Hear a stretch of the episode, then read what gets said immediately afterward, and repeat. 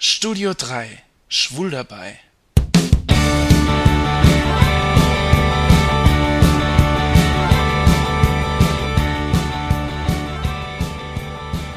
Hallo Leute, hier ist wieder mal der Jan aus dem Studio 3 in Saarbrücken.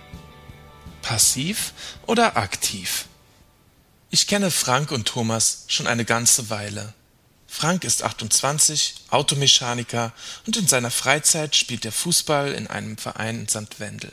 Thomas ist 25, Florist und in seiner Freizeit interessiert er sich für Literatur und er kocht gern. Die beiden sind nun schon seit zwei Jahren ein Paar. Thomas ist der ruhigere, weichere von beiden. Er lässt Frank die Entscheidungen treffen. Vor zwei Wochen traf ich die beiden in Frankfurt auf dem Madonna-Konzert. Thomas war einfach begeistert. Vogue gemischt mit Four Minutes und dann diese Layla Kay-Version von Like a Prayer. Genial. Auch ich fand das Konzert unvergesslich. Ich bin mit Jens und Andy hingefahren. Und der Rückweg, zwei Stunden durch die Nacht, wird noch ganz schön anstrengend. Wie macht ihr das denn? Fahrt ihr heute Nacht noch zurück? Frank schüttelte den Kopf. Ach nee, weißt du, ich hab uns beiden hier in Frankfurt ein Hotel besorgt und, naja, und im Gegenzug wird's mir wohl Thomas heute Nacht ganz schön besorgen. Was? Ich verstand die Welt nicht mehr. Thomas ist aktiv und Frank passiv? Eine verblüffende Enthüllung. Damit hätte ich nie gerechnet. Ich hätte schwören können, dass Frank doch eher aktiv ist. Da sieht man mal wieder, wie sehr man selbst auch in Klischees denkt. Nur weil Frank einen typischen Heterojob hat und weil er seine Freizeit mit anderen Heteros im Sportverein verbringt, heißt es nicht, dass er beim Sex auch die Rolle eines Heteromanns übernehmen muss. Manch einer mag es eben mehr, wenn er von einem anderen genommen wird.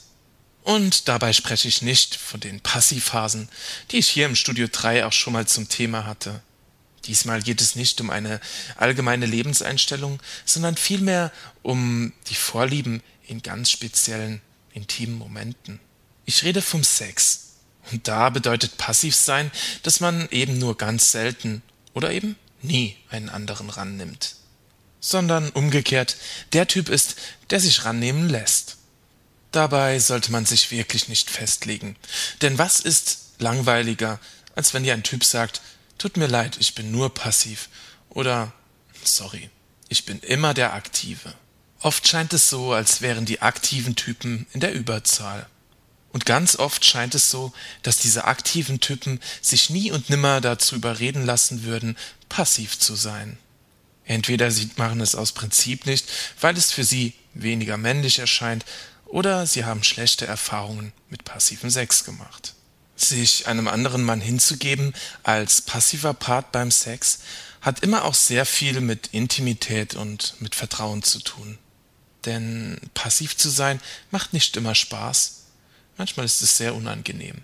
Als Aktiver muss man verantwortungs- und respektvoll mit dem passiven Partner umgehen. Wer aktiv ist, hat die Zügel in der Hand und auch eine gewisse Macht über den passiven Partner. Für viele Männer ist das Passivsein die ultimative Degradierung. Unten zu liegen, genommen zu werden, hat etwas mit Schwäche zu tun. Ein Mann, der für einen anderen den Arsch hinhalten muss, ist irgendwie immer der Gedemütigte, der Unterworfene. Passiv zu sein heißt für viele weniger männlich zu sein, sich zur Frau zu machen. Wenn man sich so umhört, scheint passiv zu sein nicht gerade ein positives Image zu haben. So sagt man, dass zwei passive Männer niemals zusammenpassen. Und wenn zwei aktive zusammentreffen, dann muss einer von ihnen wohl oder übel den Arsch hinhalten. Dabei genießen viele die Rolle des Passiven, denn spätestens seit American Pie wissen wir, dass die Prostata eine Stelle des männlichen Körpers ist, die sehr viel Lust empfinden kann. Und beim Sex passiv zu sein, bedeutet auch nicht, völlig nichts zu tun. Ich meine, als Passiver musst du nicht unbedingt auf dem Rücken oder Bauch liegen und alles mit dir geschehen lassen. Mit ein bisschen Fantasie kannst auch du als Passiver die Zügel in die Hand nehmen. Und die englische Bezeichnung für aktiv und passiv, top und bottom, macht dann auch keinen Sinn mehr.